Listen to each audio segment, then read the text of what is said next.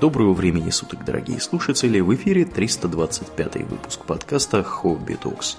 С вами его постоянные ведущие Домнин и Аурлиен. Спасибо, Домнин. Итак, Домнин, от транспортной темы перейдем к чему? Мы перейдем к чему-то близкому и родному из нашего детства, что сильно скрашивало нам взросление – Угу. И продолжает это делать в некотором виде и сейчас. Балтика девятка, мы... что ли? Нет. Я всегда предпочитал охота крепкая. Охота крепкая. Мы ну, поговорим да. не об этом, мы поговорим о замечательной серии игр Fallout. Впрочем, ее замечательность в последние годы несколько пострадала. Да, молодая аудитория, я думаю, которая не была знакома с первоначальными играми, может быть, так, знаешь, вот и негативно как-то смотрит, с негативными коннотациями на весь этот ваш Fallout. Говорит, что это за отстой?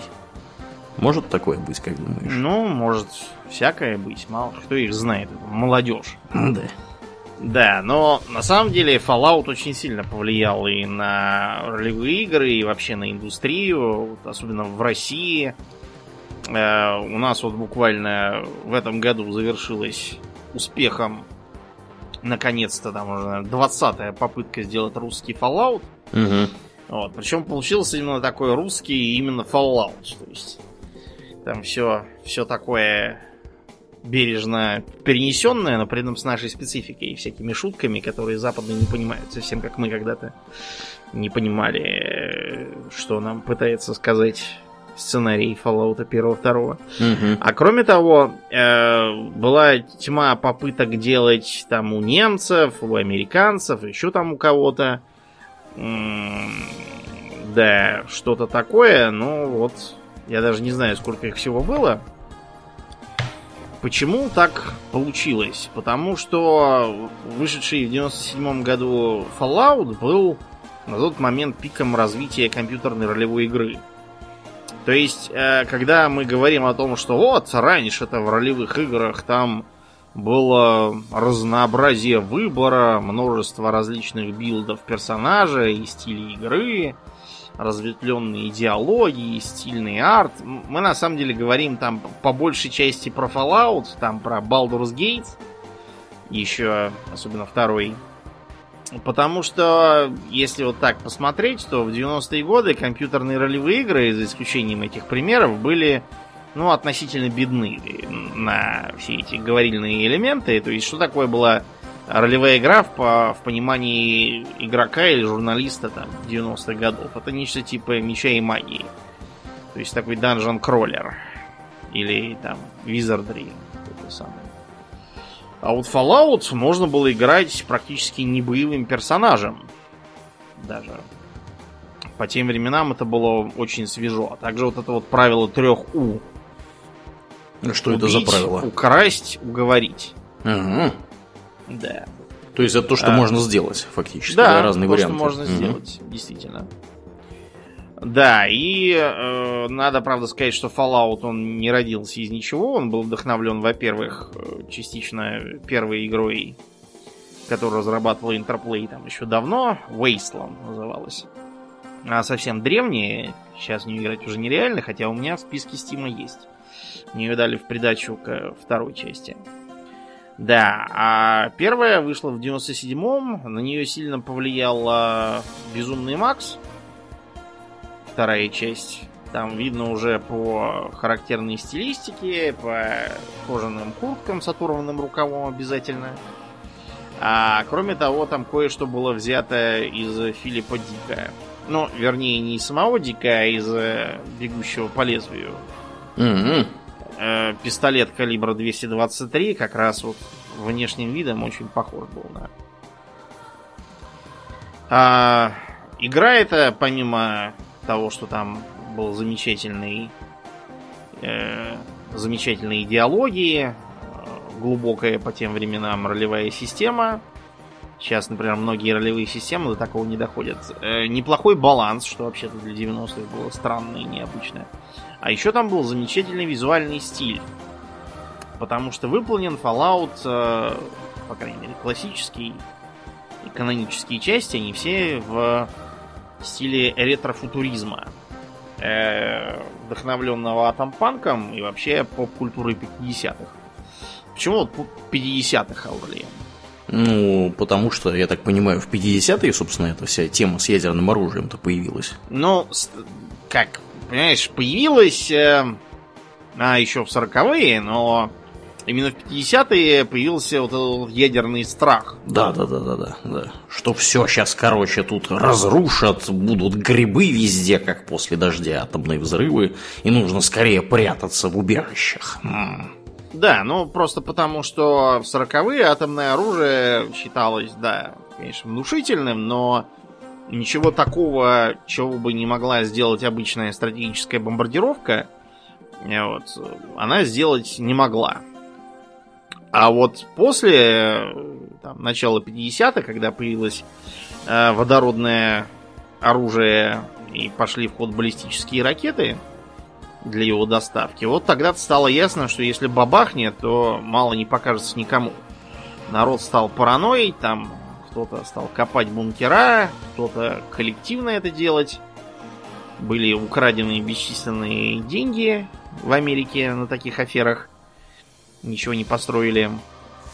У нас все было проще, у нас бомбоубежище строило государство, не предписывало всем в случае чего строиться в колонну и идти в сторону Калуги, по-моему. Моей матушке, по крайней мере, в 60-е годы именно это предписывало сделать. Э, разумеется, об никуда не дошла, но тут главное, что главное попытаться, план. да. да. Так вот, э, первая часть э, как раз стартует в таком убежище, одного из обитателей которого отправляют в внешний мир, о котором там почти ничего не знают, э, на поиски фильтра для воды. Потому что, увы, действующий сломался, а запасного нет. Почему его нет, объясняется во второй части. Во второй части они, видимо, сообразили, что как-то глупо, что в убежище, рассчитанном на выживание после атомной войны, нет запасных частей. Да, и выясняется, что на свете уже все более или менее обжились, строятся новые города. Вот, частью на руинах старых, частью просто собираются на пустом месте из мусора. Такие как Джангтаун, что помимо обычных людей на свете уже живут также и жутко измененные радиацией, но зато биологически бессмертные мертвяки. И в ходе поисков также можно обнаружить странный культ, когда-то поклонявшийся ядерной войне и ядерному оружию как гневу божьему, а теперь переключившийся на некое единство вот, которая якобы сможет спасти человечество, предотвратить э, его вымирание от тяжелых условий постъядерной пустоши, предотвратить дальнейшие конфликты и так далее. Вот, э, постепенно выясняется, что это единство возглавляется неким загадочным мастером, который плодит на своей базе супермутантов. И база это оказывается старый э, научно-исследовательской и военной базой, на которой тестировался форсиров... форсированный эволюционный вирус. Теоретически он должен был быть э, лекарством от всех болезней и разрабатывался как контрмера против э, биологического оружия, развертываемого вероятным противником.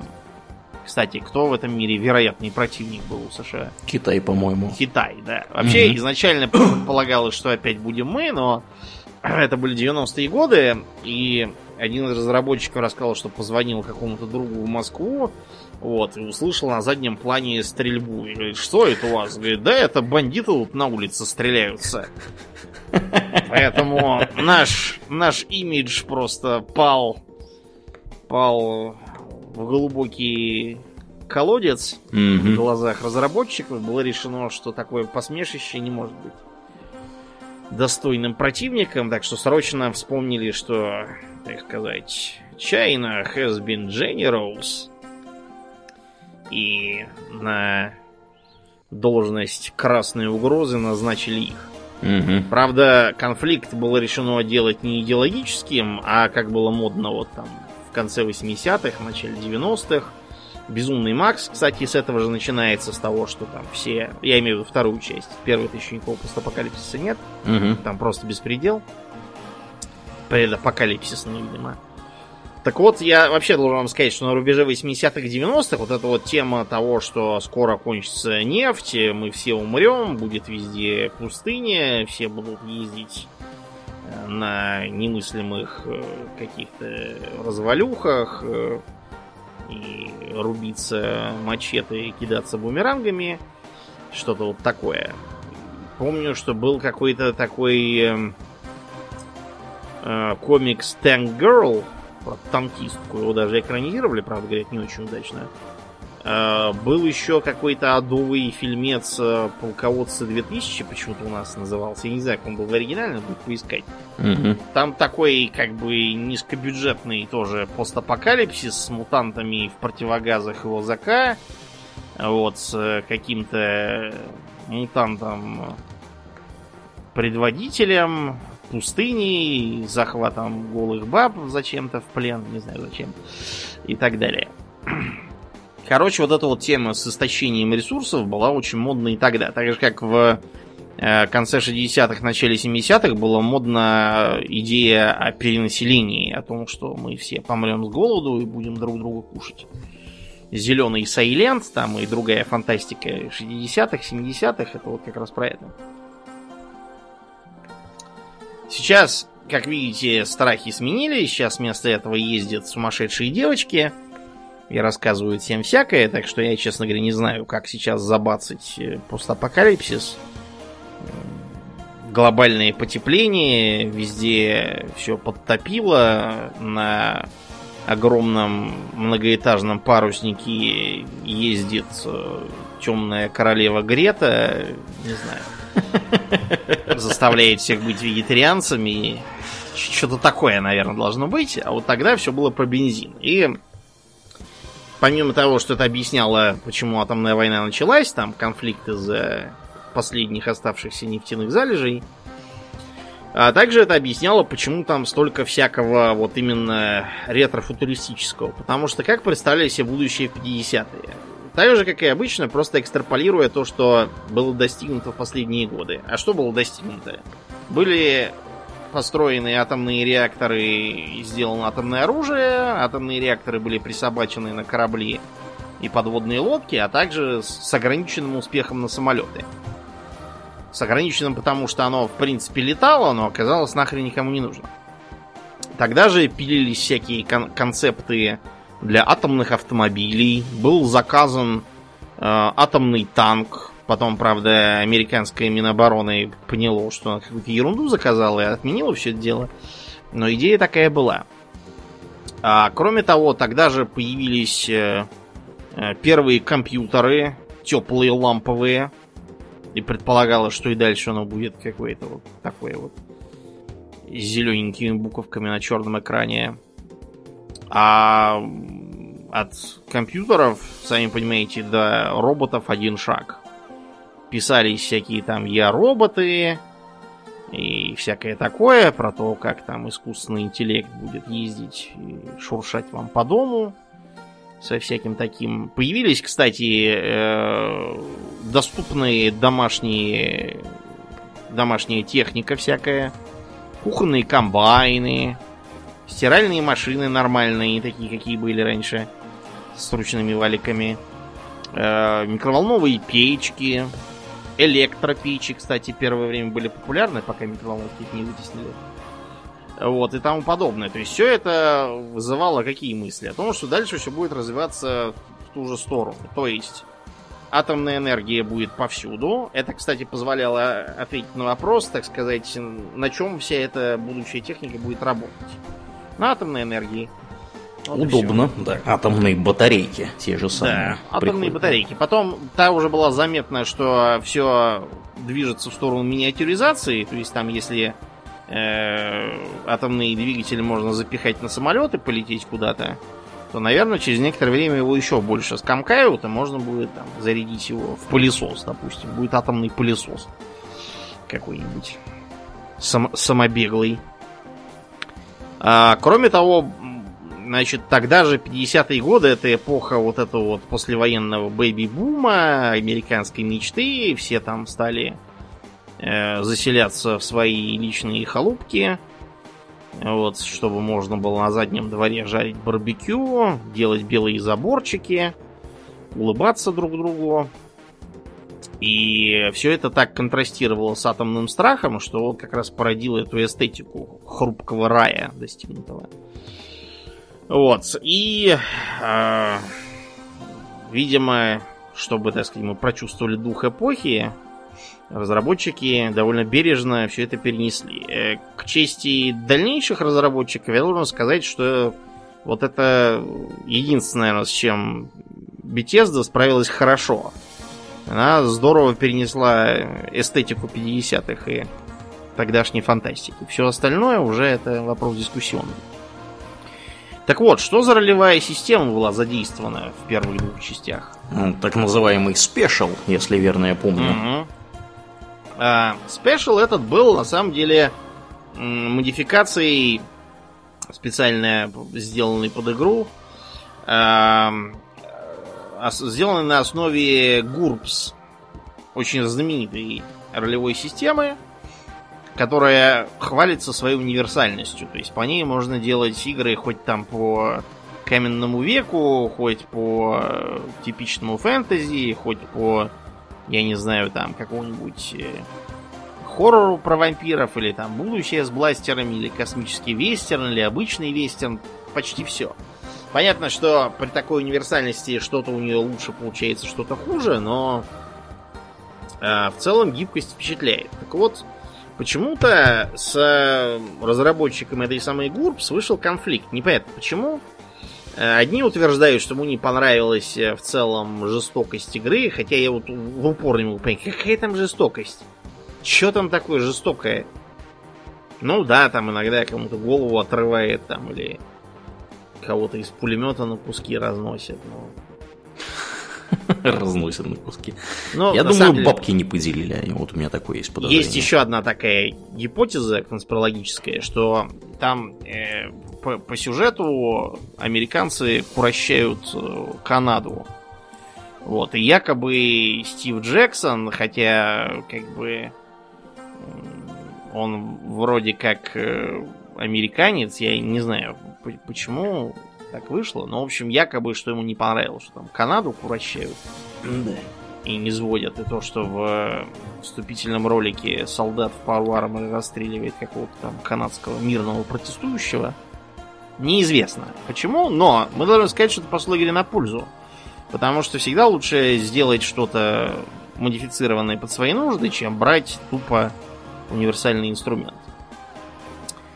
Да, э, все это так здорово пошло, что в следующем году, в 98-м, вышла уже вторая часть. Э, по современным меркам, когда мы говорим, что это вот там Ubisoft конвейер запустила каждые там два или сколько там, три года новый Assassin's Creed там, или новый Far Cry.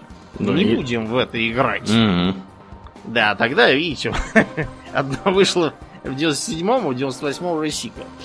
Тут, правда, надо сказать то, что ассасинов-то надо все-таки рисовать каждый раз по-новому, потому что они то по Карибскому морю рассекают, то в викторианской Англии кого-то кастетами избивают, то в Древнем Египте по пирамидам лазят. Э, Все время надо что-то новое делать.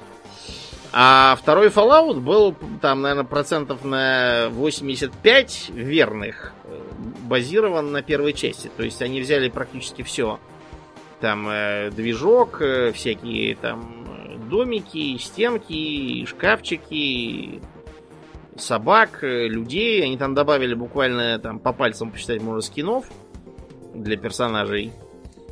Типа, например, вот э, скин, э, который у Вика был, и у большого Хесуса Мардино. У них, по-моему, двух во всей игре такие были. Или вот эти вот э, в шляпах, видорах и костюмах э, широкоплечие мужики с томмиганами, они тоже только во второй части появились. Да, но в остальном у них все уже это было, и ролевая система тоже готовая, вот, и им нужно было только сделать новый контент, по сути. Там они кое-чего поправили, Вот, сильно игру расширили, э, улучшили взаимодействие с сопартийцами, потому что в первой части они были такие. С ними или без них играть, там, честно говоря, вопрос был дискуссионный. Какую-то ценность представлял Тайко, потому что он мог использовать винтовки. А, Вот. Ну и может быть Ян, если дать ему этот самый пистолет 223. Из-за того, что у них не было никакой брони, там их убивали на счет раз. Не знаю, имело ли смысл с ним вообще ходить. Во второй части к этому подошли серьезнее, и там были всякие интересные личности, которых можно было взять с собой. Как он, например, эм, разумный эм, мутант-хамелеон размером там с гориллу, с огромными когтями и с рогами, который ходит, запахнувшись такой халат глухой, притворяясь, что он просто человек, только горбатый. И Так он там в бою так его сбрасывал. Он еще был забавно озвучен. Как бы он типа такой весь рассудительный, ученый, такой эрудированный, но в бою он почему-то проявлял совершенно другую свою сторону. И орал что-нибудь там в стиле Халк «Смотрите-ка». сердится. Ну нет, он говорил как бы сложными фразами, но говорил что-нибудь типа «Смотрите-ка, кровушка!» Да, такой был веселенький. А кроме того, там вообще было больше всяких способов взаимодействовать с миром. Как вам, например, возможность записаться в гильдию работорговцев? Э, Это позволит вам несколько раз ходить в набеги за рабами, захватывая их и получая неплохие деньги для начала игры. Но зарубит вам взаимодействие там со многими персонажами и лишит вас нескольких хороших квестов, одного хорошего напарника и там вообще много чего. Правда, на вас не будут нападать встречные работорговцы. Вместо этого они будут с тобой перебрасываться всякими мелкими фразами, типа там не видала ли свежих рабов где поблизости, что-то такое. А, Там был значительно, так сказать, более взаимосвязанный мир. То есть, э, если первой части там так, как бы между городами связь была подразумеваемая по большей части, то тут, э, например, можно было участвовать в хитрых политических интригах между Новокалифорнийской республикой и бандитским Ньюрино э, и изоляционистским э, Волт-Сити, которым еще боком шахтерский рейдинг, э, так сказать, подключался. Э, побороться с остатками американского правительства. Вот вообще, кстати, по-моему, оригинальные разработчики, они к американскому правительству не очень тепло относятся, оно у них все время какое-то злодейское выходит, что в предыстории игры, что в том, что про них выясняется про довоенные разработки, что с этим анклавом и так далее. А еще один интересный момент, то что ко второму Fallout авторы, видимо, разгулялись и почувствовали за собой, так сказать, уверенность. По этой причине вторая часть э, отличается там. Некоторым это не понравилось, но я считаю, что оно, в общем-то, даже и хорошо тем, что там стало очень много отсылок э, к поп-культуре и всяких шуточек. Э, Из того, что мне запомнилось и понравилось, там можно найти двух уникальных картокрыс, которые умеют разговаривать. Один похуже, другой получше. Первого зовут Пинки, а второго Брейн. Чем мы займемся сегодня, Брейн? Как всегда, Пинки. Попробуем захватить мир. Да. А потом в городе Клемат, это есть действительно такое место, Клемат Фоллс, как раз там, где Аройо. А Аройо это тоже реальное место, если что. Вот, и там можно встретить братьев Дантонов, которые похваляются секретным рецептом вяленой говядины с 11 специями. Примерно так же полковник Сандерс всем вешал лапшу до недавнего ребрендинга Мгм. своей курицей жареной, кентуккийской. В городе мертвяков Гекко можно сыграть в карточную игру Tragic the Garnering, которая, кстати, выглядит так очень, очень похоже, если посмотреть на это. В рейдинге можно встретить, во-первых, эм, злобного жененавистника с странными отношениями с мамой, скажем так, по имени Обидия Хаксвилл. Те, кто читал книжки или смотрел кино про королевского стрелка Шарпа, где, Угу. э, где Шон Бин не умирает. Единственное, да, да, да. Ну, не единственное, на самом деле, у него как бы очень много фильмов, просто во многих он умирает. Так вот, там был очень похожий гражданин с очень похожим именем фамилией.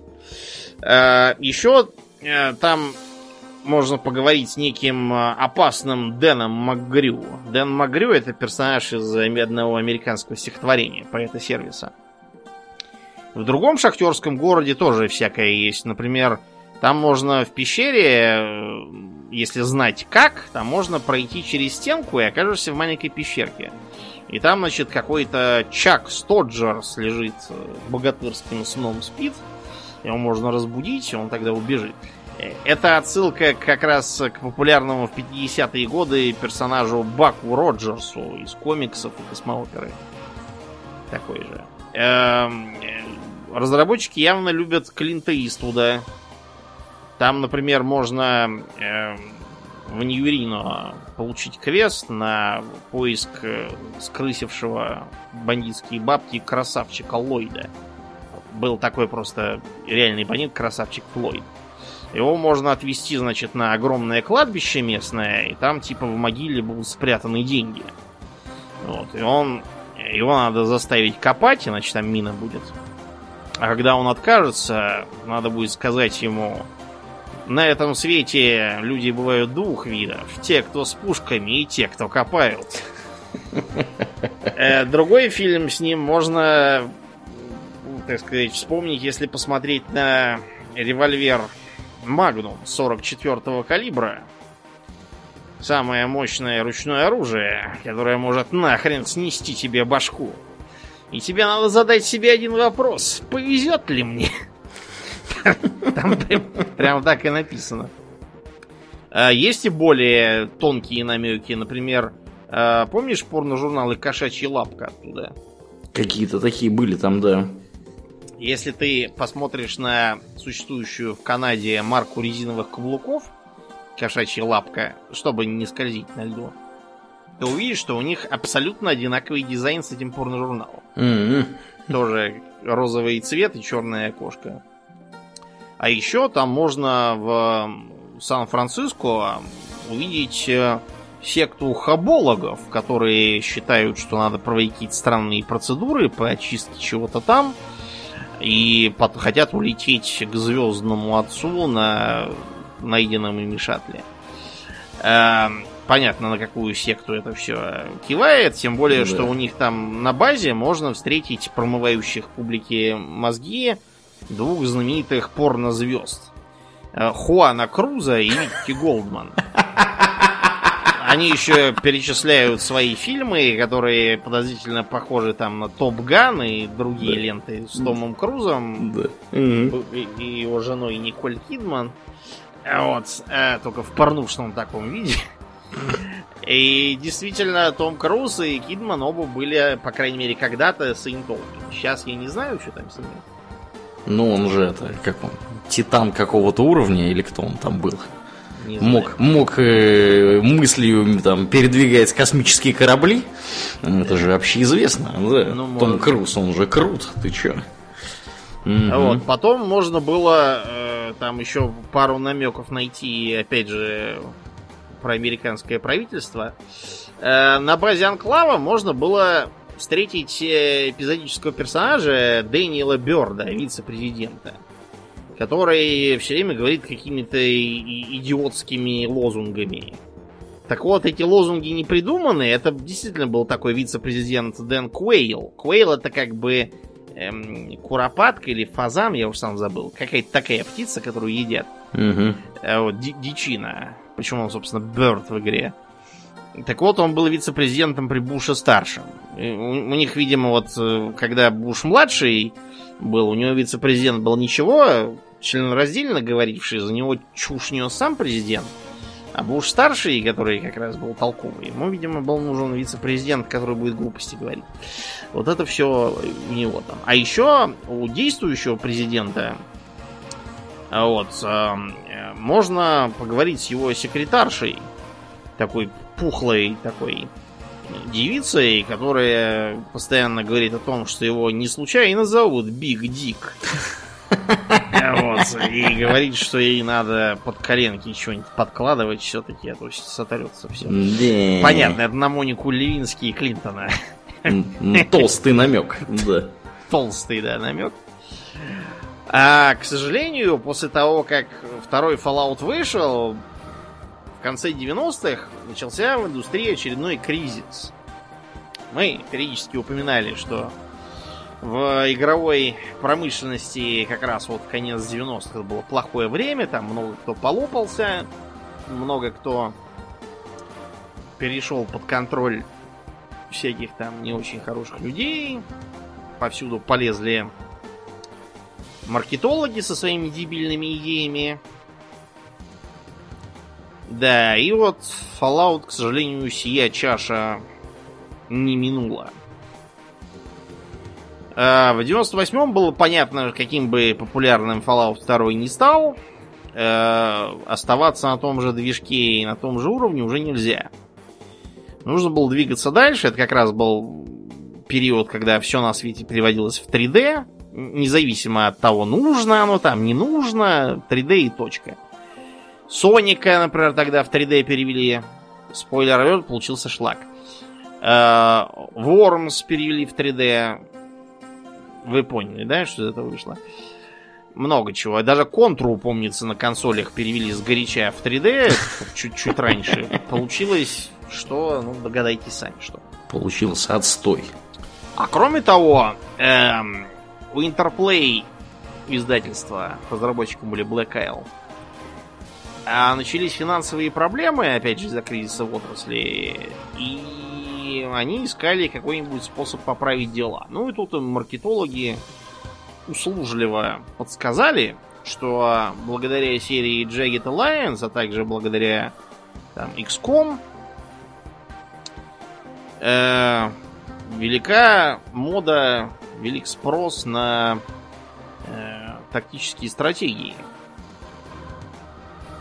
И было решено сделать такой спин назвав его Fallout Tactics Brotherhood of Steel. Чтобы не отвлекать, э, собственно, э, основных авторов, которые корпели над проектом Ван Бюрен, такое было рабочее название у будущего третьего Fallout. Для работы над Tactics были привлечены австралийцы из Micro Forte Studios. Эм, ты что-нибудь когда-нибудь слышал об играх Micro Forte Studios? В первый раз слышу это название. Это Но- что это за ребята? Это ребята, которые утверждают, что у них 23 года в игровой индустрии, и они работали с Electronic Arts, Interplay, THQ, Мгм, какими-то, а и Microsoft тоже. мгм. Вот. И они работали над ММО, над что-то там еще. Короче, как вы поняли, они никогда ничего не делали своего. То есть это такая студия поддержки штанов. Каковой она была тогда и каковой является до сих пор. Это неплохая бизнес-модель. Почему, собственно, кто-то же должен быть такими, как бы, индийскими кодерами, только в игростроении. Вот эти австралийские такие. Делают что-нибудь такое простенькое, дженерик, чтобы не отвлекать серьезных людей, которые там вояют. Геймплей, сюжет и всякое такое. Мгм. Поэтому поручать им Fallout Tactics не надо было. Что они сделали? Они сделали э, тактическую игру, взяв тупо систему Special, практически никак ее не поменяв. Они туда, оттуда, по-моему, выкинули э, выкинули дипломатию, если не изменяет память, и вместо этого добавили вождение. Э, Надо вам сказать, что часть навыков из-за этого практически получилась бесполезной. То есть, например, наука нужна полтора раза за игру. Полтора. Там, да, полтора. Дело просто в том, что в предпоследней миссии, чтобы проникнуть в убежище 0, Сейчас объясню, почему это плохо. Там можно найти голову отрубленную и показать ее в сканер, тогда не надо будет применить науку. А вот в 17-й, по-моему, миссии, там нужно было открыть дверь на завод. Р- роботический какой-то. Робототехники. Да, дело просто в том, что если у тебя нет никого с сколь-нибудь высокой наукой, то ты ее не откроешь, а не открыв ее, ничего нельзя сделать. То есть э, нужно просто выходить обратно на глобальную карту, ходить там, ждать случайных встреч со всякими там рейдерами и супермутантами и качаться на них. Вот, и э, молиться, что можно будет побыстрее прокачаться и кому-нибудь поднять науку из отряда. Вот, да. Примерно так сделана вся игра. Что еще они сделали не то, кроме общей кривизны? Они совершенно похерили весь ретрофутуризм. Там от него осталось, по-моему, три с половиной вещи. Там один из роботов был такой ретрофутуристический. И еще там пара каких-то финтифлюшек. Все остальное было таким, знаете, generic э, Mad Max style. Э, почему это было сделано, непонятно. Может быть, потому что австралийцы не понимают, что это. Может быть, австралийцы решили, что раз Безумный Макс австралиец, то надо косплеить его. Может быть, э, им было лень, может быть, они использовали какие-то заранее нарисованные на всякий случай модели, я не знаю. Почему, но вот почему-то они все это слили. Туда же отправилось оружие, потому что если ты помнишь, в первой и второй частях оружие было, хотя и местами отсылающее к реальным образцам, там был, например, автомат Калашникова 112, Мгм. который у нас в переводе почему-то перевели как десантная винтовка. Почему десантная винтовка? Где там десантная винтовка? Ну, это правда, надо вообще сказать спасибо Фаргус. Конечно, что они хоть так перевели, а то бы хрен нам было, а не Fallout, но Да. перевод их был, начиная от того, что Fallout вдруг стал возрождением. Fallout, если что, это означает радиоактивные осадки. То есть переводить это было не надо вообще. А никакого возрождения там нет, никто никуда не возрождается. А из других тупостей можно вспомнить ам, странные названия многих монстров, типа свирепый крыса-кабан. Мне почему-то особенно запомнился. Свирепый крысокабан это 5. Да, и э, то, что, например, босс криминальной семьи Бишопов, когда ты его там, перед тем, как напасть, он обычно по-английски говорил You've got balls coming here. То есть, типа, э, что-то вроде не зассал ко мне прийти, да? Мгм. Как- как-то так это должно переводиться. А Фаргус переводит следующим образом. Что, притащил сюда свои яйца?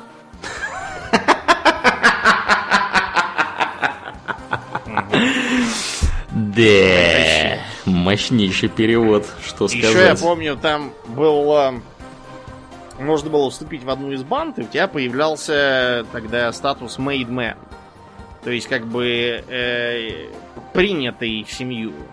Made, то есть, кого, которого сделали членом. Мгм. То есть так и надо было переводить э, члена с- там, семьи, что-то такое. А они решили, что made man и mad man это одно и то же. Правильно ведь? Ну да. Они перевели как сумасшедший. Сумасшедший.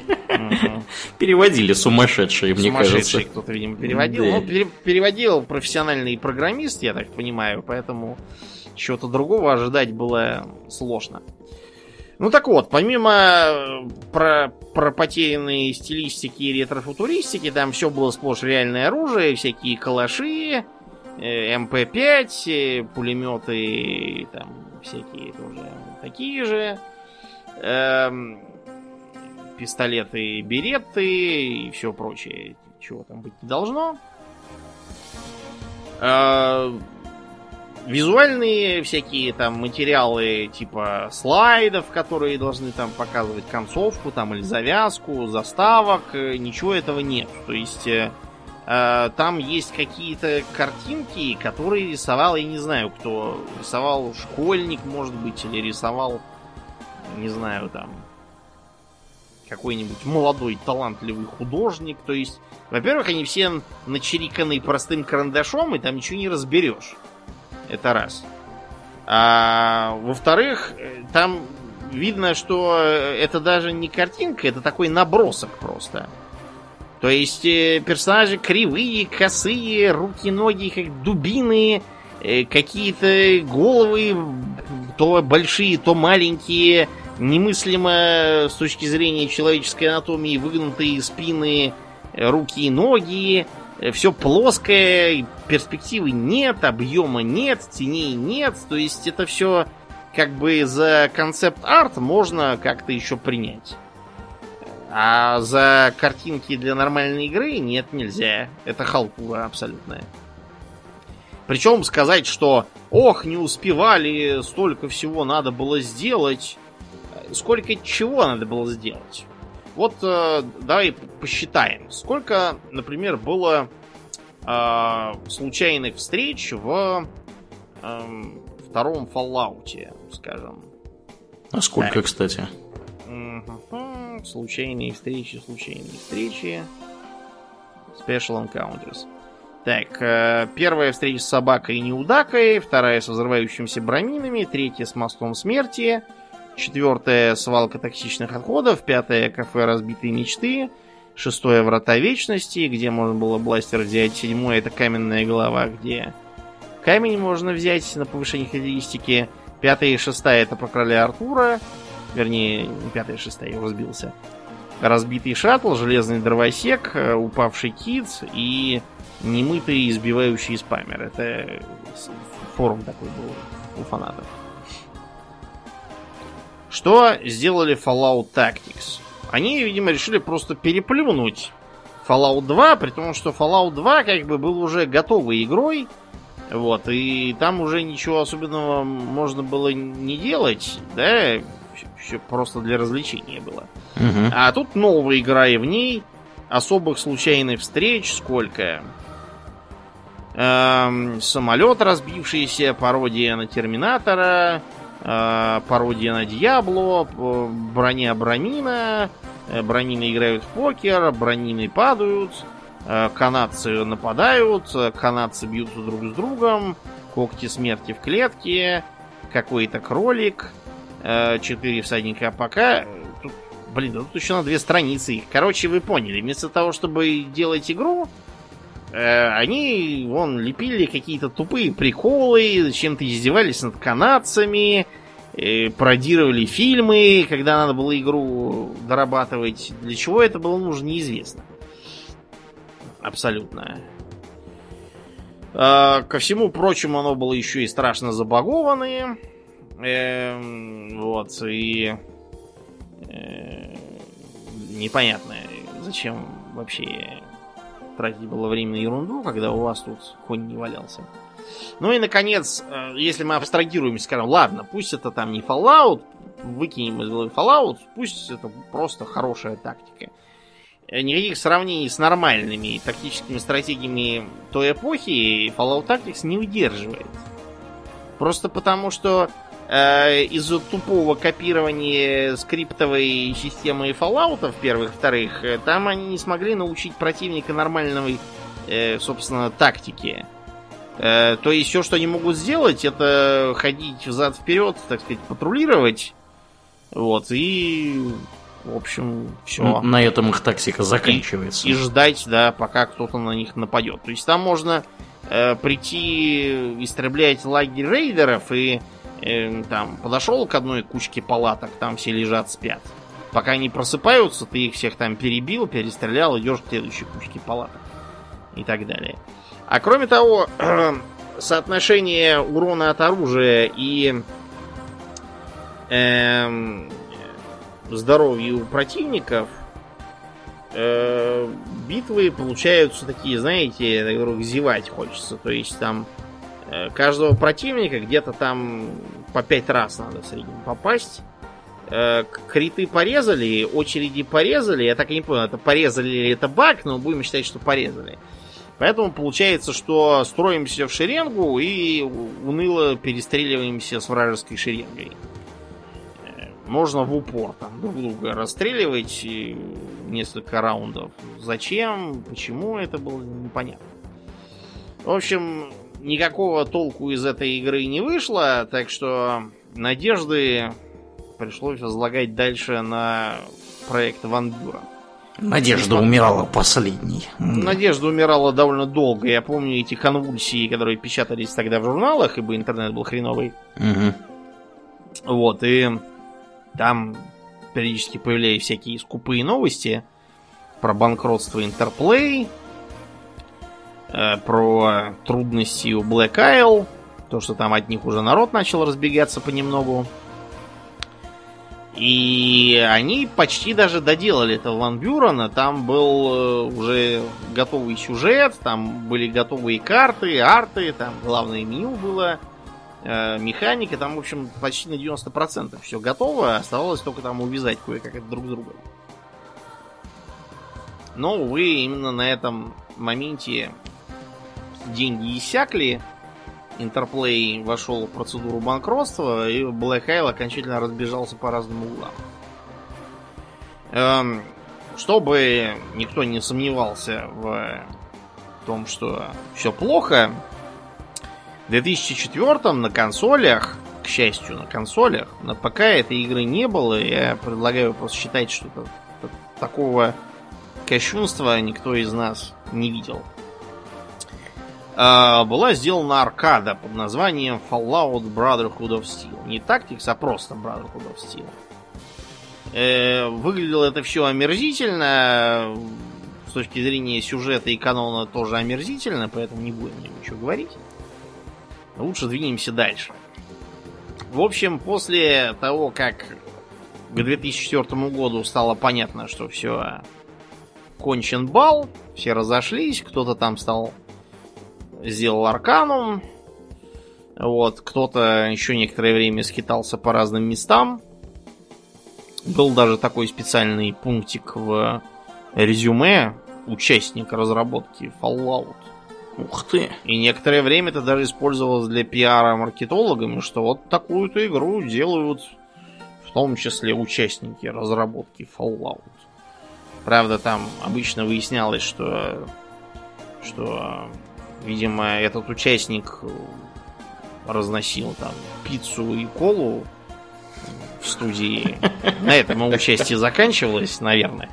Потому что разницы никакой не было. Ну, в общем, Fallout 3 разрабатывал уже Bethesda. Причем разрабатывал своими силами, как и не пытались парить наработки по Ван Бюрену.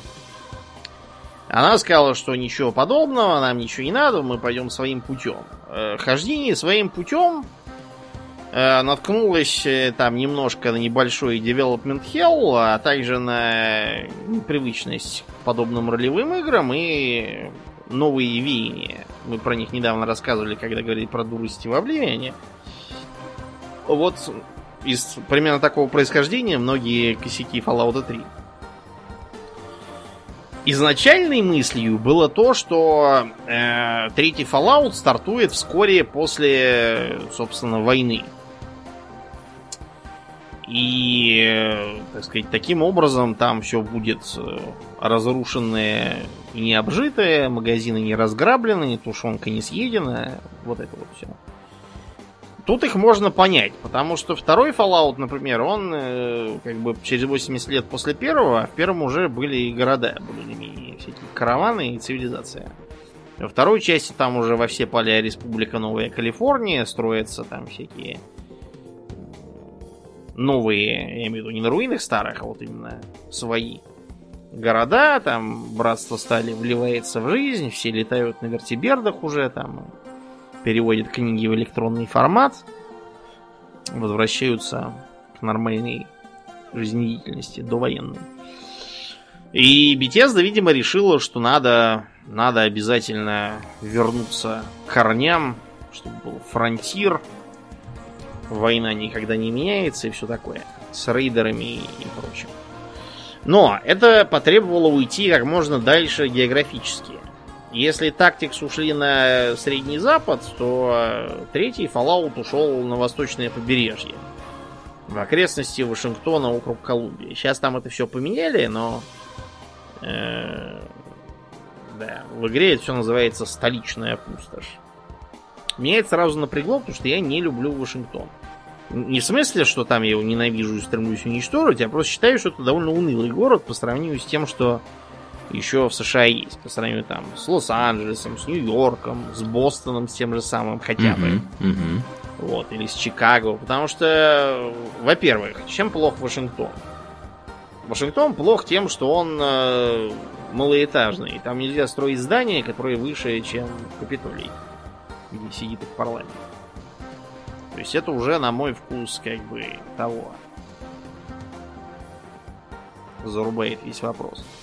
Во-вторых, он находится де-факто э, в регионе Новой Англии, но при этом он сравнительно новый. И богатой историей, как вот там у Нью-Йорка или Бостона, похвастать не может. То есть памятники, которые там находятся, они как бы новодельные, да, и на мой вкус неинтересны. Короче, мне непонятно, честно говоря, кто и зачем вот этот... э, Как эта игра называется? Вторая часть вышла от Ubisoft. Где, типа, тоже постапокалипсис, и надо в городе шкериться. The Division какой-нибудь? Да, точно, точно, да. The Division. Мгм, мгм. Вот, то, что они вторую часть зачем-то перенесли в Вашингтон, у меня сразу отбило всякое желание ее даже пробовать. А ты первую пробовал, да? Первую пробовал, да, но мне не понравилось с пластиковыми автоматами. Не мгм. люблю я такое. С другой стороны, вот э, Payday 2, он как бы, я так понял, в Вашингтоне и окрестностях, но там все-таки немножко другой геймплей, и там смотришь не на достопримечательности, а то, что тебя 40 спецназовцев окружает. А, да. Ну, в общем, третий Fallout в итоге получился, как некоторые говорили, Oblivion с пушками. Я скажу нет, ребят, не так. То есть у Oblivion есть некоторые параллельные проблемы, которые вот после Morrowind ощущались. Мне про Morrowind поначалу, когда я в него сел, не понравилось тем, что все там какое-то очень уж э, специфическое. То есть я хотел такой себе кондовый дженерик фэнтези какой-нибудь Мгм. поиграть, чтоб. А тут мне какие-то грибные эльфы, какие-то непонятные твари летают и противно кричат над головой. Все какое-то странное. Э, какие-то дейдры, дреморы, двемеры, что, чего, куда я попал, зачем я в это играю. М, Такую, я был тогда еще молодой и неискушенный, мне хотелось чего-нибудь такого тупого и прямолинейного. А вот э, Oblivion, наоборот, мне показался после Morrowind каким-то уж очень... Ну, замки, ну, графы, ну, типа фэнтези, ну, рыцари какие-то, ну и что? Что-то как-то... Наоборот, мне уже теперь стало казаться, что нет своей изюминки.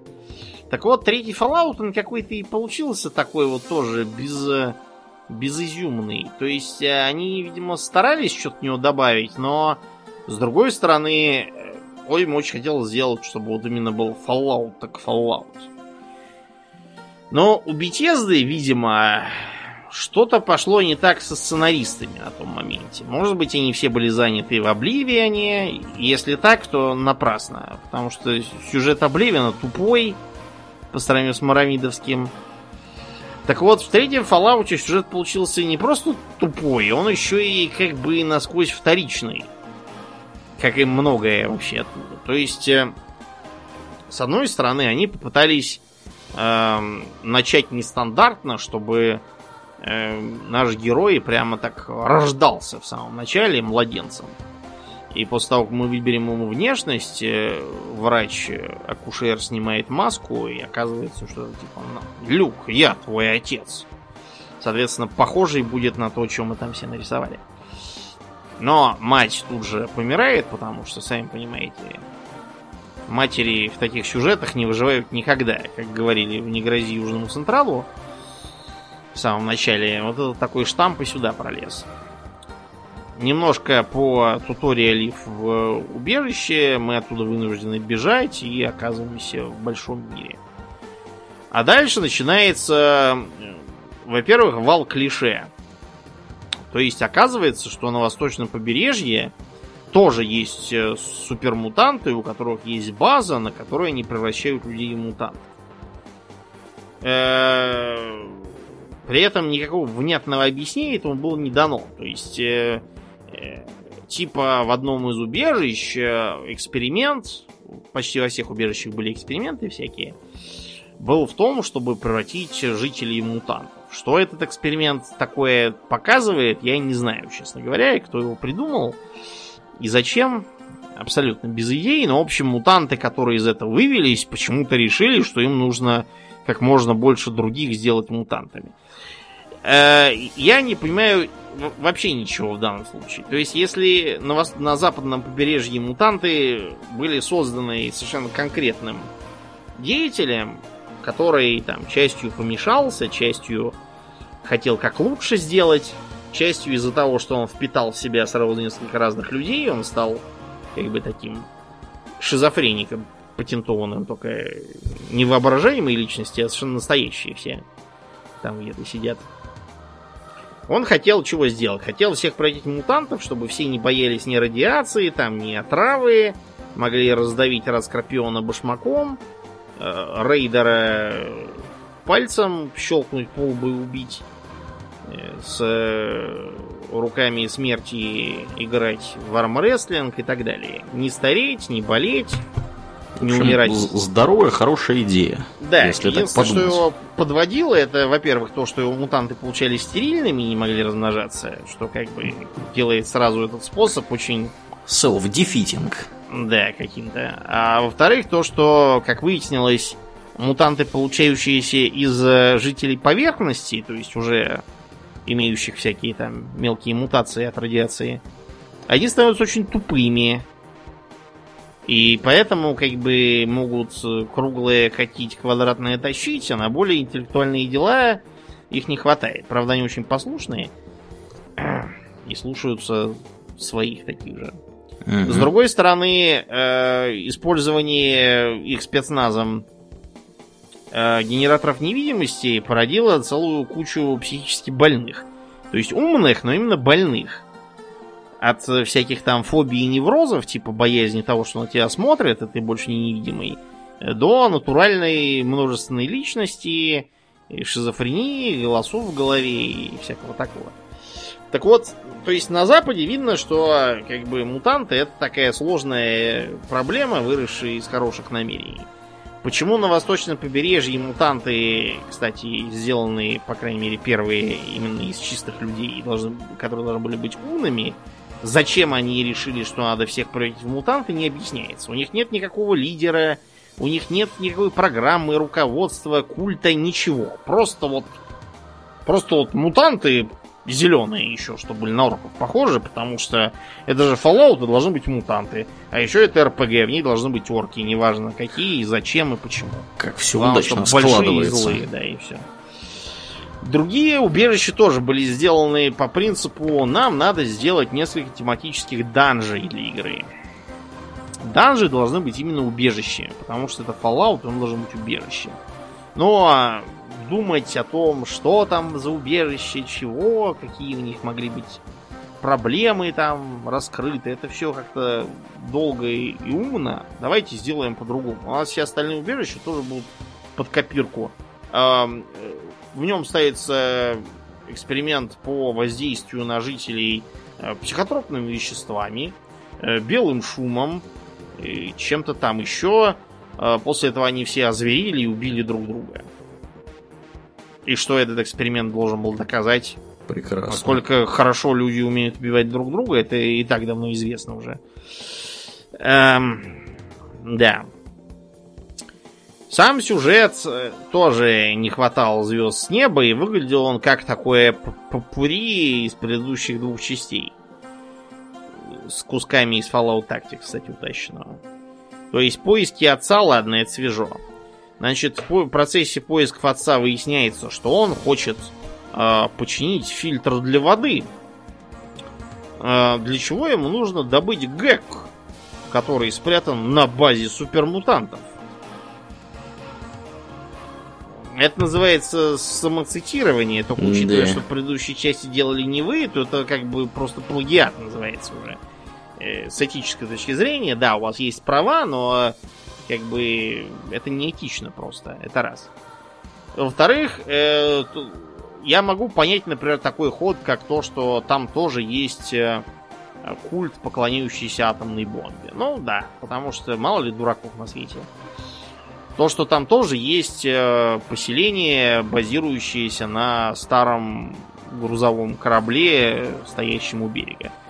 Корабли действительно бывает, что стоят у берега, и их даже в нашей реальности, без всякой войны, многие превратили в целые трущобы. Хорошо, это я могу принять. А вот э, того, что после того, как тебя один раз изгоняют из убежища, видимо, сценарий решил, так, что-то мы как-то один раз изгнали, надо, надо все-таки повторить, а то не поймут, что у нас. У нас же Fallout, где тебя изгоняют из убежища, которое ты спас, разумеется. так вот, в убежище, из которого ты вышел, тебя зазывают обратно, просят тебя решить им проблему с э, невменяемым э, надзирателем этим. После того, как ты ее решишь, допустим, я решил как э, мирное смещение его и замена на его более адекватную дочку, которая типа меня и позвала, и вообще моя большая подруга. После чего дочка говорит мне, ты спас нас, но в первой части жители убежища выгоняли, потому что он спас его. Поэтому и здесь я тебя тоже выгоняю, потому что вот потому. А, слова были немножко другие, но смысл я передал абсолютно точно. Меня изгнали в второй раз. Я боялся, что меня еще в третий раз туда позовут зачем-нибудь и в третий раз выгонят. Но, видимо, тут уже сценаристы поняли, что надо знать меру. Э, другие странные решения меня тоже не порадовали. То есть, например, там есть поселение Little Lamp Life, где живут одни детишки. Всех, кому исполнилось 16 лет, оттуда выгоняют. И началось оно с того, что в эти, значит, пещеры, действительно рядом с Вашингтоном есть такие пещеры красивые, куда водят детей на экскурсии. А, привели, значит, их туда учителя, и тут началась не вовремя атомная война. И типа учителя ушли искать, э, чего там происходит, а детишкам сказали сидеть там. И они Детишки, там так и сидят. Так, да? так и сидят уже 200 лет. Сидят все. При этом из-за того, что пещеры ведут к задней двери в то убежище, где были супермутанты, и они пытались туда достучаться. А мужик, который был с той стороны, решил, что это галлюцинации, потому что он потерял своего ребенка недавно, и сказал им, чтобы они все типа исчезли, как галлюцинации. И детишки, обозлившись на взрослых, которые хотят, чтобы они исчезли, теперь, значит, всех, кому 16, изгоняют оттуда. И так уже 200 лет это э, поселение живет, э, не имея абсолютно никакой, как бы, преемственности, да, если всех выгонять там. Но печали каких-то 200 лет назад живших людей э, продолжают быть знаменем боевых ребятишек. Э, вопрос того, откуда они берут новых жителей, э, типа туда там приносят ненужных детей со всех сторон. Ладно, хорошо. Почему они там все не умерли? Потому что житье в сырых пещерах после атомной войны для кучи малолетних, которым еще и младенцев навязывают, как-то мне сомнительно их выживание, если честно. Ладно, предположим, что это игра, это условность. Вот у меня такой вопрос. Ну вот пришел туда кто-то. Вот он дорос до 16 лет. У меня вопрос, а как узнать, что он дорос до 16 лет? Он с собой принесет паспорт, где будет указана дата рождения? Да, свидетельство о рождении у него будет, очевидно. Можно, можно будет посмотреть в интернете на сайте, какого он, какое у него рождения. Если он соврет по свой, по свой год рождения и дату. Если он не знает вообще, сколько ему лет, мало ли, может, он всю жизнь был, э, сколько себя помнит, рабом у рейдера, потом вдруг сбежал. 10 ему лет или 12, поди пойми, он такой заморенный, может быть, что ему выглядит лет на 8. А быть ему может все 15. Вот как понять, что, что он ему уже 16? Может быть, э, как в Диснейленде, надо по росту просто всех мерить, и все, дорос до определенного уровня, уходи отсюда. Э, и, наконец, последний вопрос. Вот, хорошо, мне стало 16. Э, малолетний 12-летний мэр города, который буквально вчера сменился, потому что до этого мэр вырос и ушел, говорит мне, уходи из города. Я говорю, не пойду, я тебя побью, потому что я старше и умнее. И что да. ты мне сделаешь? Ничего он тебе не сделает. Но сценаристы Fallout 3, они, видимо, у меня, знаешь, даже возникло некоторое время такое подозрение, что это просто э, сценаристы Fallout 3, они по такой схеме живут, их вот набирают из маленьких детей, и когда они дорастают до 16 лет, их э, переводят на другую работу или увольняют совсем. На легкие работы их Потому что я не понимаю, кто еще мог такое придумать э, абсолютно. Все это сверху намазывается еще и прилетевшим братством стали, которое сделалось э, добреньким, хотя вообще-то в оригинальном был такой довольно закрытый, немножко странноватый технорелигиозный культ. А тут они стали такие рыцари, без страха и упрека, и раскопали какого-то древнего американского робота, который вещает про демократию, чего-то там. Ох, да. И живут они в Пентагоне, и, и опять Анклав на вертибердах летает, и у Анклава президент компьютер, потому что во второй части у китайцев был император-компьютер, но он у них был просто как бы чисто для шутки, видимо, сделан. Э, он ими не правил, он просто как бы был мейнфреймом их города, вот и все. А тут он искусственный интеллект, который еще и вещает по радио всякую чепуху зачем профессиональные военные посадили себе на голову искусственный интеллект, чтобы против него потом самим же восстать? Кто это придумал? Зачем да. это придумал? В общем, да, ну и радио, кстати, тоже. Они хотели, типа, чтобы была музыка тоже запоминающаяся, и э, взяли самые бесцветные треки джаза там 40-х, 60-х и подвесили их на одно радио. На другое радио повесили э, этот э, военные марши. Угу. Бодрые. Бодрые, да. Кто это все будет слушать, я уж не знаю и зачем. Да, так что после третьего Fallout я вообще был совершенно в расстройстве. Я его прошел за один день. И когда объявили про то, что будет Fallout New Vegas, я был прямо воодушевлен, потому что его делали Obsidian, который как раз частью из бывших авторов того самого. И Obsidian показали, что для того, чтобы делать Fallout, ни препятствий не вид от первого лица, там ни реалтаймный бой, ничего. Надо просто иметь э, руки из правильных мест и иметь нормальных сценаристов и дизайнеров. Там был умный сценарий, причем он не, не копировал никакую из предыдущих частей, там все было совершенно по-новому, и при этом ощущалось как свое, потому что там было органичное развитие сценария первых двух частей. Там можно было встретить знакомых персонажей, но они как бы уже э, либо сильно изменились, либо там были такие косвенно знакомые, типа там пилотессы того самого разбитого вертиберда рядом с Клемотом. Там была похожая ролевая модель, но примерно совершенно другая, потому что там буквально две-три вещи подкрутили, типа того, что броня поглощала урон в абсолютных, а не относительных величинах. И, о чудо, человека в Power Armor уже нельзя забить голыми руками. А в третьем было можно. Э, там были подняты интересные философские вопросы, типа, например, того, э, готово ли общество жертвовать отдельными членами для того, чтобы выжить в целом. Или, скажем, э, насколько важна идея по сравнению с человеком, который эту идею проповедует. Выживет ли она без него? То есть вот Нью-Вегас я перепроходил раз на 4, не меньше. Ого, ничего себе. Он не надоедал.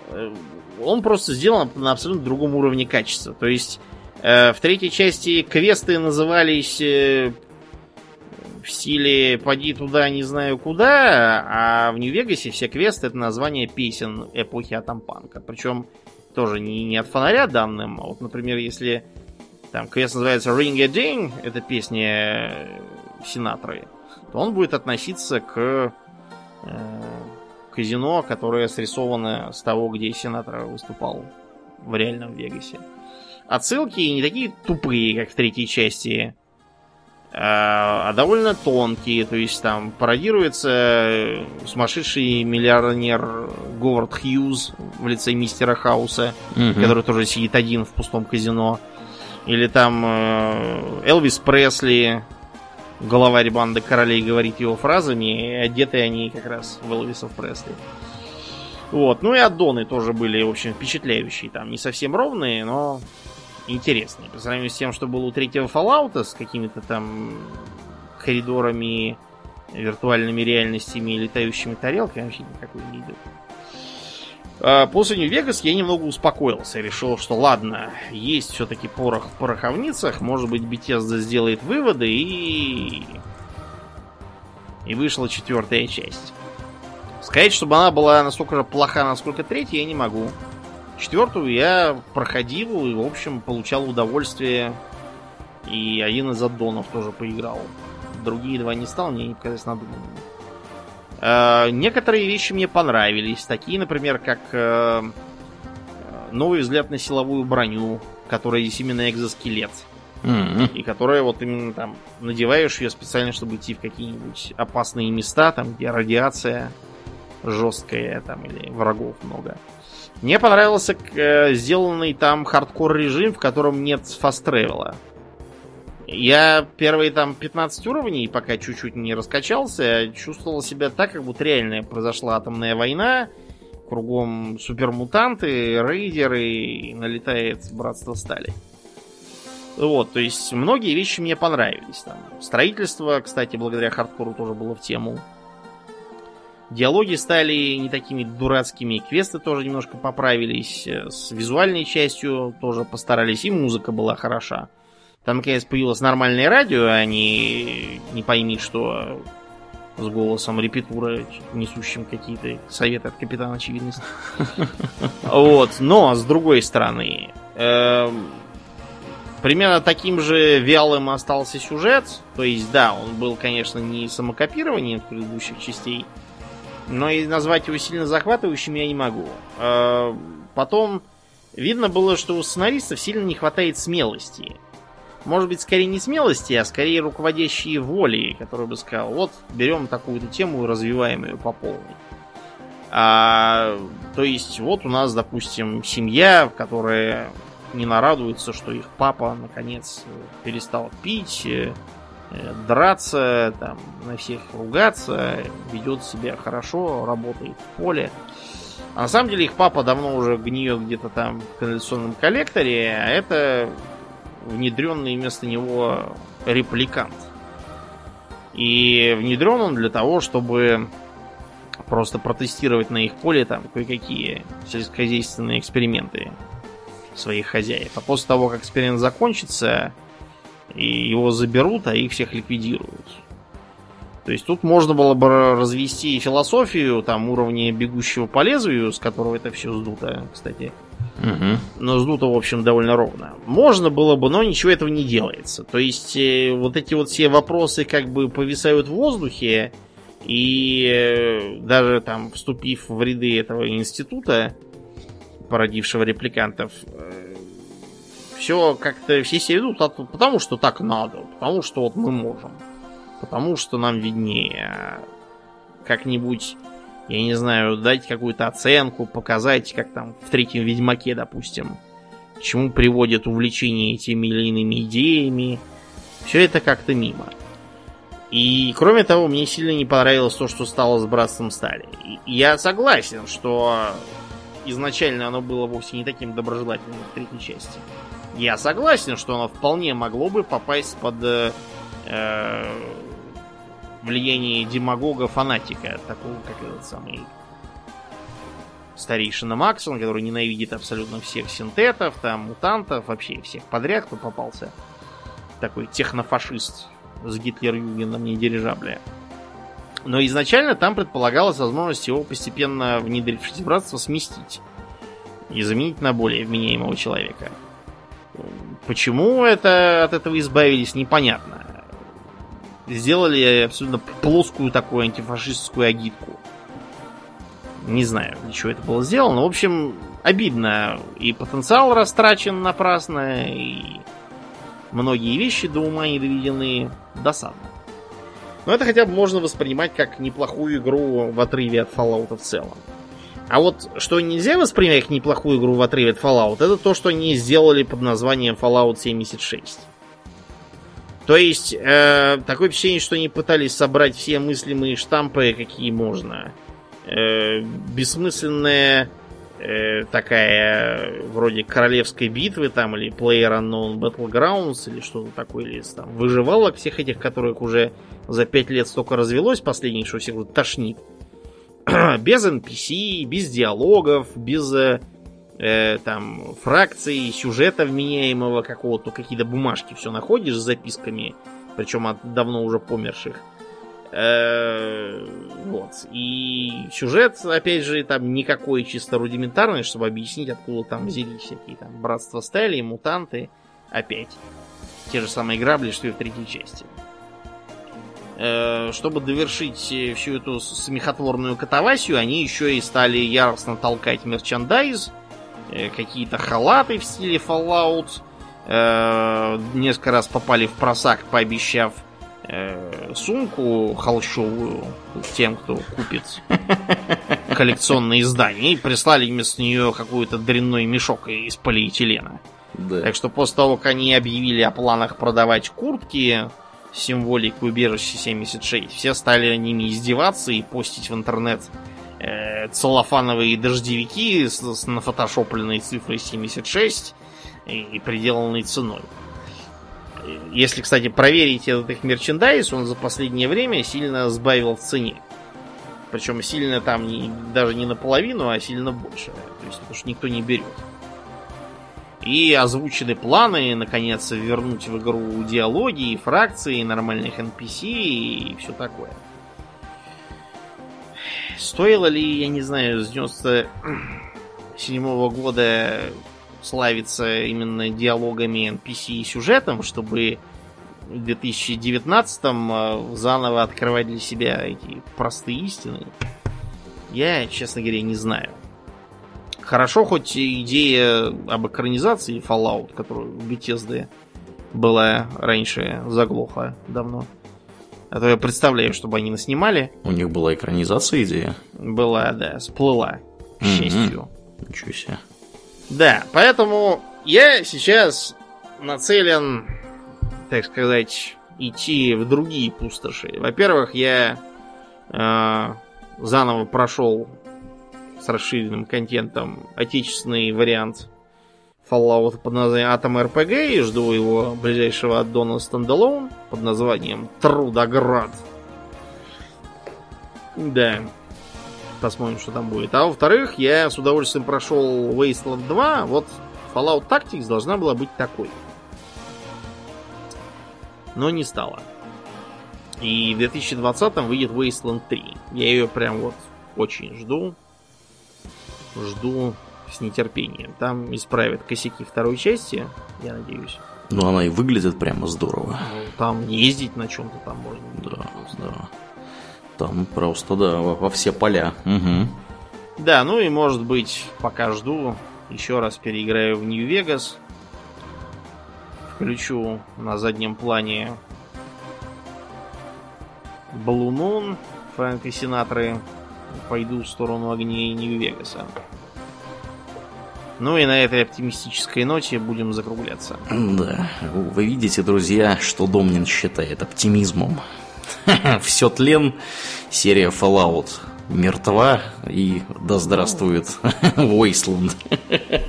Что делать? Ну, поглядим, да, что будет происходить дальше. Может быть, действительно, что-то из этого, так сказать, в конечном итоге выйдет. Будем надеяться, что... что выйдет не как тогда с этим. Угу. Black Isle, типа, объявили, что они воскресли и собирали средства на новую игру, типа как Fallout. Э, прикрутив это зачем-то к давно надоевшей всем тогда в 2012 теме с апокалипсисом Майя, угу. собрали деньги и убежали с ними. Молодцы. Ищи их, свищи теперь. Да, молодцы, что сказать. Ну что, и на этой позитивно-негативной ноте будем мы бабки на сегодня подбивать, да, Думнин? Да. Как и обычно, мы благодарим всех наших подписчиков у Дона Патреона. И на этой неделе мы приветствуем новых подписчиков Альберта Евгения Федянина и Джоанну ее Дикобраза. Я не шучу, у нее прям вот такой там ник. Э, правда, по-английски все это написано. Э, спасибо вам, ребята, за вашу посильную помощь. Э, отдельно благодарим наших мощнейших постоянных подписчиков Аделя Сачкова, Дарекса Фортуна, Жупила Империализма, Одного Злого Фалафеля Ярослава Харищенко. Огромное спасибо вам, ребята, за вашу помощь. Напоминаем, что мы до 4 ноября, когда у нас отмечается юбилей нашего замечательного подкаста. Тут нас, кстати, Домнин спрашивали, mm-hmm. что это вы тут зачистили с экстрами? А вот зачистили того, к юбилею, так сказать, приготовились. Вот к девятилетию э, отмечаются, так сказать, у нас там широкими массами все это безобразие. Мы напоминаем, что еще не поздно подписаться на 12-долларовый или 24-долларовый уровень и получить от нас открытку. Это уникальное явление, мы в первый раз такое делаем за 9 лет. Э, поздравляем людей, так сказать, и благодарим их за их посильный вклад в дело развития подкаста физической какой-то штукой. И в данном случае это будет э, красивая открытка, подписанная нами вручную, написанная нами вручную. Э, и... Э, нарисованная это хоть не вручную? Нарисованная вручную, но не нами. Вот, нарисована, а там будет наша обоина, где мы с тобой такие сидим, классные. Значит, в нашей таверне и всякое такое там базарим за жизнь. А, так что да, подписывайтесь, приходите. Такого больше не повторится, могу вам одно сказать. Это уникальное событие. Э, и вы здорово поможете нам выполнить, так сказать, наше еще одно желание, о котором, о котором мы поговорим чуть позже. Мы об этом там тонко намекали, а может быть и не очень тонко, э, в специальном анонсе, который был на прошлой неделе. Поэтому приходите, подписывайтесь. Э, ну и всякие ништяки можно получить э, и помимо э, этих открыток, просто подписавшись на нас, например, после шоу можно получить. Или доступ в Discord. Если вы слушаете нас в iTunes, пожалуйста, не поленитесь, найдите минутку оценить нас там. Это здорово помогает подкасту приехать в подкастоприемники к новым людям. Также вы можете рассказать своим друзьям и соседям, и там, я не знаю, домашним животным. Бессмысленно, я думаю, рассказывать. Ну, друзьям, соседям и там каким-нибудь девушкам, молодым людям про подкаст тоже вполне можно рассказать, и это, как бы, скорее всего, может быть, даже кому-то будет интересно.